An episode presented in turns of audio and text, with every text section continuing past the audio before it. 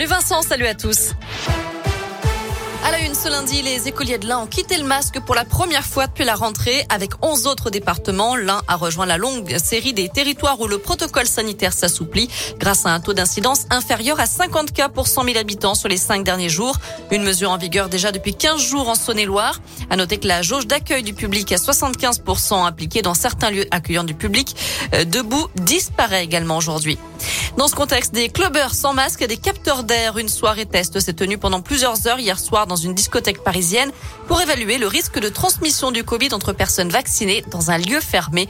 Les résultats seront connus en fin d'année. C'est un poids lourd du commerce qui se rapproche du centre-ville. Le nouveau magasin Decathlon à Bourg-en-Bresse a ouvert ses portes à 14h tout à l'heure. Il est situé vers le carrefour de l'Europe, à deux pas du champ de foire. Il remplace le magasin de Viria, la Chambière. Il est plus grand, 3000 mètres carrés contre 2000 auparavant, et plus moderne. Radoscoop a recueilli les impressions des premiers clients cet après-midi. C'est assez facile d'accès. Pour l'instant, c'est bien, c'est plus lumineux. On a trois enfants qui font du sport, plus nous, forcément, on a toujours des choses à acheter.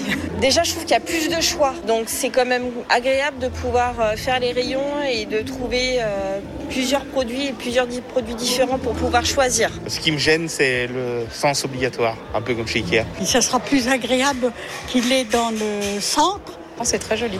C'est plus agréable que l'ancien Decathlon.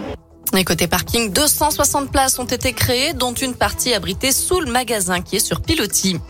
Dans le reste de l'actu, Emmanuel Macron a lancé aujourd'hui les états généraux de la justice à Poitiers. Objectif, élaborer des propositions pour remettre à plat le système judiciaire à partir de 2022, un système jugé trop laxiste. En bref, Facebook prévoit d'embaucher 10 000 personnes d'ici à 5 ans en Europe pour travailler sur le métavers, un monde parallèle numérique. Enfin, la flamme olympique a été allumée aujourd'hui pour les JO d'hiver de Pékin sur le site grec d'Olympie, comme le veut la tradition.